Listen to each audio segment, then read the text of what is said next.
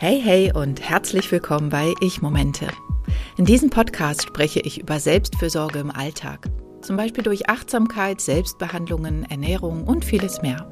So möchte ich dich inspirieren, deine eigenen Ich-Momente zu finden und in deinem Leben zu integrieren. Für einen bewussteren, gesünderen und entspannteren Alltag. Ich bin Emilia Koch. Ich bin Heilpraktikerin für ganzheitliche Frauenheilkunde, kraniosakrale Therapie und Gründerin von Kranio Selfcare, der kraniosakralen Selbstbehandlungsmethode.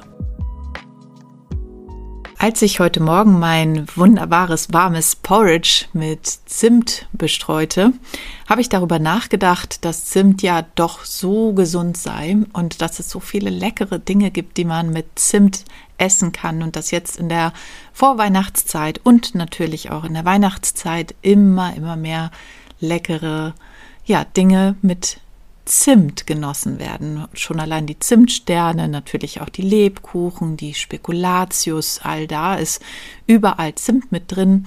Natürlich auch, wenn du dir mal einen Milchreis machst oder Grießbrei oder auch einen Yogi-Tee zum Beispiel, kann man sich ohne Zimt gar nicht vorstellen. Ja, und da ich gar nicht so viel wusste darüber, warum Zimt eigentlich so gesund sein soll, habe ich beschlossen, das einmal zu recherchieren und eine schöne Folge für uns aufzunehmen. So habe ich was davon und du natürlich auch. Bei meiner Recherche ist mir aufgefallen, dass Zimt eine noch eher unerforschte Pflanze ist und gerade was die Wirkung als Arzneipflanze angeht, ist ähm, ja noch gar nicht so viel bekannt. Aber es gibt schon einige Studien, die die gesundheitsfördernden Aspekte des Zimts belegen. Daher finde ich, sollten wir uns jetzt gerade in der Winterzeit auch häufiger mal etwas Zimt gönnen.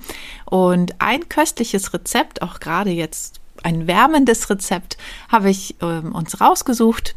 Das folgt am Ende dieser Folge.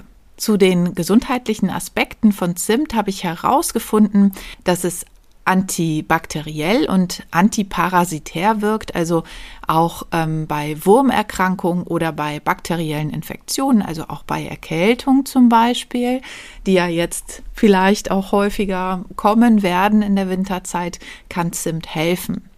Es kann auch den Blutzucker senken, weshalb Diabetiker, die zum Beispiel auch schon ein Medikament einnehmen, wirklich ein bisschen aufpassen müssen damit der Blutzuckerspiegel nicht allzu sehr abrauscht. Was aber interessant ist, dass es Zimt, der den Blutzucker senkt, häufig in Verbindung mit Süßwaren gibt. Ne? Also manchmal ist es wirklich so, dass wir unsere Nahrungsmittel auch schon so ganz ursprünglich so zusammenstellen, dass es passt.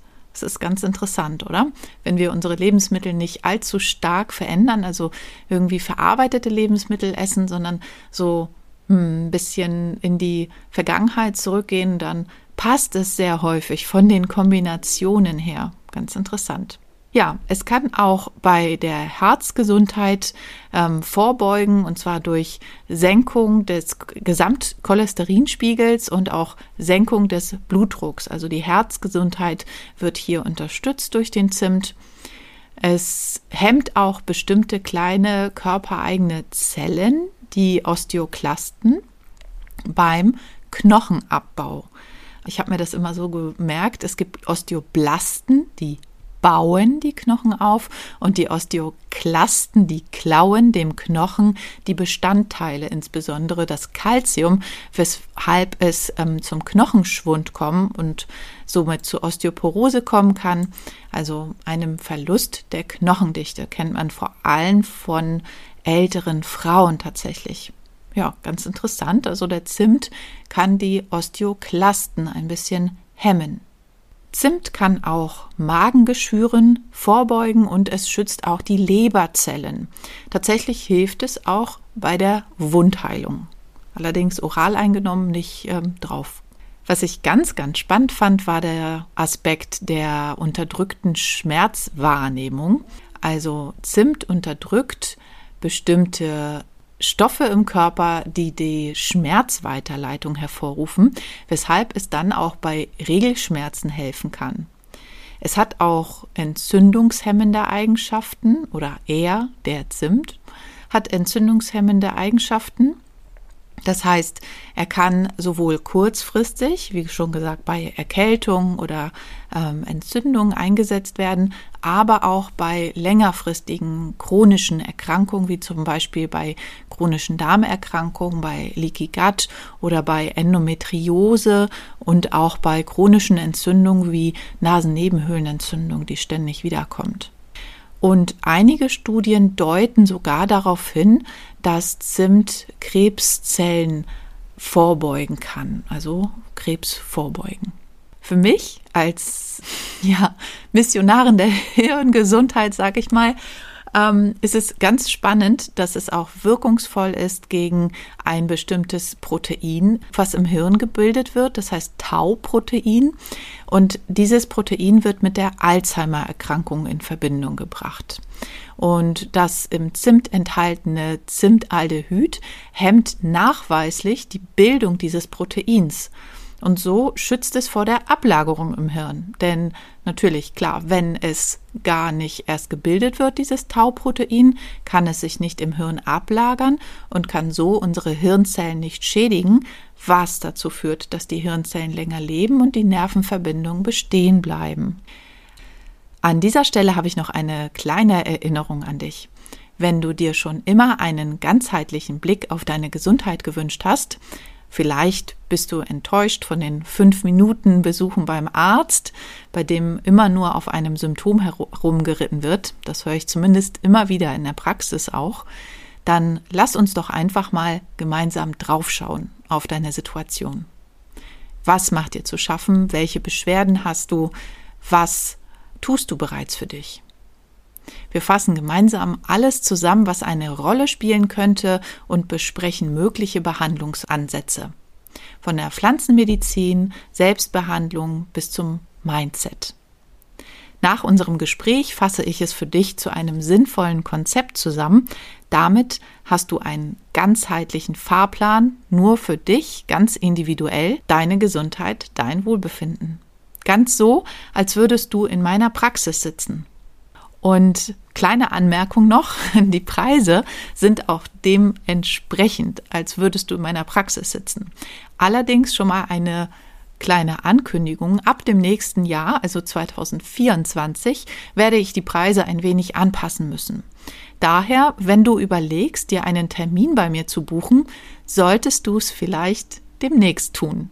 Zurück zum Zimt bei meiner Recherche habe ich auch noch einmal gelesen, dass man wirklich schauen muss, welchen Zimt man kauft.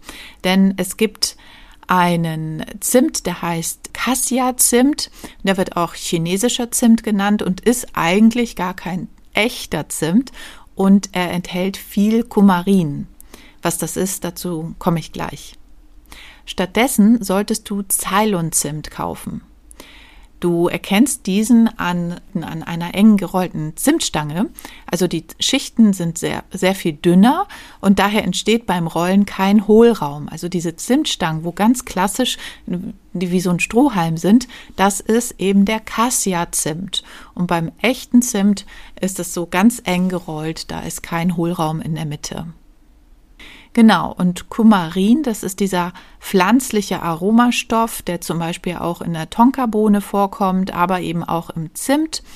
Und in größeren Mengen aufgenommen verursacht Kumarin Kopfschmerzen, kann Erbrechen, Schwindel und auch Schlafsucht verursachen. Wenn man eine ganz, also viel zu hohe Dosis, das könnte uns nie passieren, es sei denn, wir essen wirklich ähm, zwei Packungen Zimt auf einmal, dann kann es zu zentraler Lähmung, sogar Atemstillstand und Koma führen.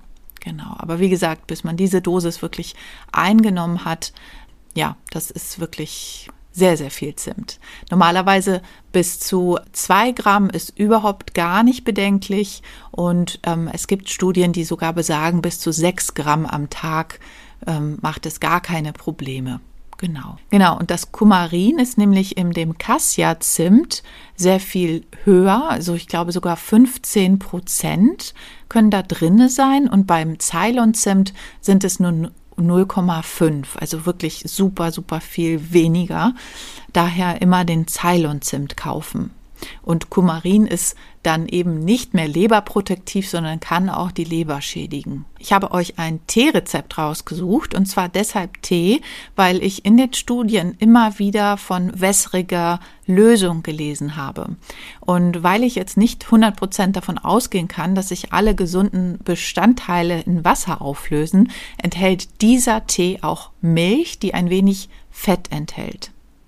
Solltest du Pflanzenmilch verwenden, die gar kein Fett enthält, empfehle ich dir noch ein wenig Kokosöl hineinzutun, also circa so ein Viertel bis einen halben Teelöffel. Das reicht. Das Rezept ist ausgelegt auf zwei Portionen, also solltest du es nur für dich machen, dann kannst du das Rezept auch gerne nochmal halbieren. Also, das Rezept für wärmendem Zimttee mit Ingwer ist folgendes. Du brauchst nur ungefähr 0,2 Liter Wasser, dann ein kleines Stück Ingwer, so circa 20 Gramm, aber wenn du es schärfer magst, magst du 20 Gramm, du kannst auch 15 oder auch nur 10 Gramm, also je nachdem. Und ein Tipp, je kleiner du ihn schneidest, desto intensiver können die Aromaöle auch dann ins, ähm, in deinen Tee übergehen. Also desto schärfer wird es dann tatsächlich auch. Manchmal reibe ich auch ähm, den Ingwer, statt ihn klein zu schneiden. Dann brauchst du entweder eine Stange Zimt oder ungefähr ein Viertel Teelöffel Zimtpulver und 0,3 Liter Milch oder Pflanzenmilch. Und das Ganze schmeckst du am Ende mit Honig ab. Wenn du es noch etwas intensiver magst, kannst du auch eine Kardamomkapsel, falls du sowas zu Hause hast, verwenden, die mit aufkochen lassen oder hinterher auch noch abschmecken mit Spekulatiusgewürz oder Lebkuchengewürz. Das funktioniert auch. Du kochst also die 0,2 Liter Wasser auf. Da hinein kommt der kleingeschnittene Ingwer, die Zimtstange, und das lässt du zehn Minuten ziehen, also lässt es einmal aufkochen, dann nur noch ziehen lassen und gießt es dann mit, dem, äh, mit der Milch auf, schmeckst es mit dem Honig ab, siedest es ab und kannst es trinken. Wenn du keine Zimtstange, sondern das Zimtpulver nimmst, solltest du es nach dem Kochen mit dazugeben und wie gesagt die anderen Gewürze dann auch erst hinterher einrühren. Und das Rezept findest du auch in den Show Notes.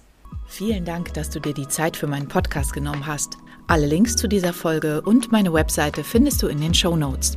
Und denke daran, Ich-Momente und Selfcare im Alltag sollten eine Selbstverständlichkeit sein.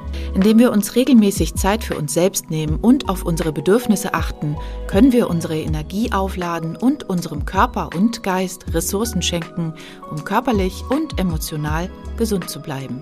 Finde deine eigenen individuellen Praktiken und Routinen, die für dich am besten im Alltag funktionieren und dir gut tun. Bis zum nächsten Mal wünsche ich dir viele gelungene Ich-Momente.